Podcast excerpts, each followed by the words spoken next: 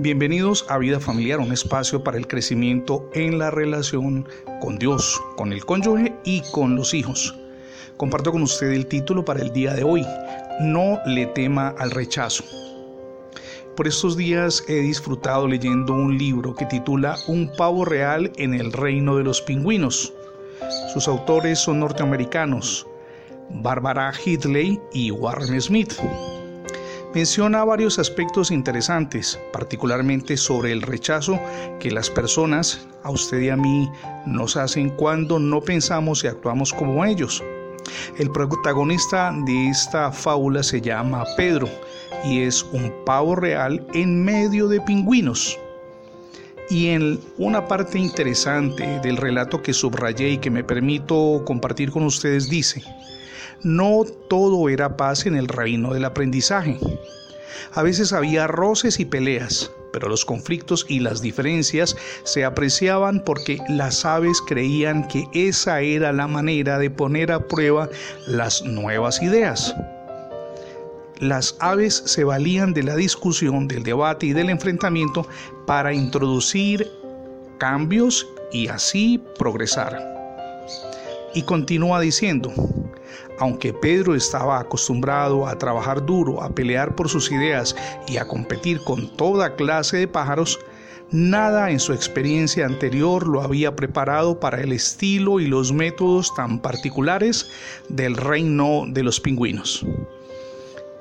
Una historia maravillosa, insisto, nos muestra a alguien en medio de una sociedad que se comporta de acuerdo a ciertos antivalores y de tanto repetirlos consideran que son válidos y además pretenden legarlos a las nuevas generaciones.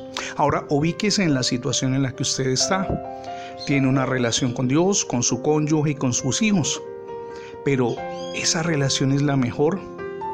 Probablemente por introducir principios y valores en la relación matrimonial y en la crianza de sus hijos, usted es mirado mal también en el trabajo. Lo segregan porque usted actúa bajo principios y valores. Probablemente en donde quiera que se desenvuelva lo señalan porque usted es distinto. Pero eso no debe afectarnos en lo más mínimo. Nosotros debemos estar preparados para ese tipo de segregación, de, ese, de, rechazo en, en términos generales. De hecho, cuando vamos al Evangelio de Juan capítulo 16, verso 33, leemos algo que dijo el Señor Jesús y que es maravilloso y aplica en todo tiempo. Él advirtió, estas cosas les he hablado para que en mí tengan paz, dice Jesús. En el mundo tendrán aflicción, pero confíen, yo he vencido al mundo. Insisto, puede que usted está avanzando en ese proceso de transformación personal, espiritual y familiar. Y por esa decisión que ha tomado de ser cada día mejor, prendido de la mano de nuestro Dios y Salvador Jesucristo, pues recibe rechazo de las personas que le rodean. No se preocupe por lo que digan, lo que hagan e incluso la forma como lo aprecien o desprecien a usted. Porque la opción final es ser fieles a Dios, avanzar en el proceso de transformación en todas las áreas de nuestra vida y poder ver los frutos. Que los demás digan lo que quieran, piensen lo que piensen y nos miren como quieran. Finalmente, con que Dios tenga una valoración especial como la tiene de usted y de mí, con eso debemos estar más que satisfechos siga avanzando en ese proceso de transformación con su esposa, con sus hijos y por supuesto en la relación con Dios. Eso es fundamental.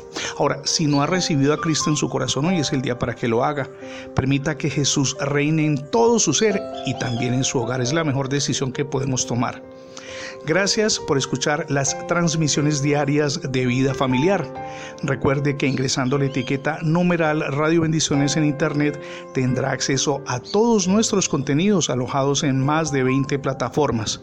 También le animamos para que se suscriba a nuestra página en Internet. Es facebook.com diagonal programa Vida Familiar.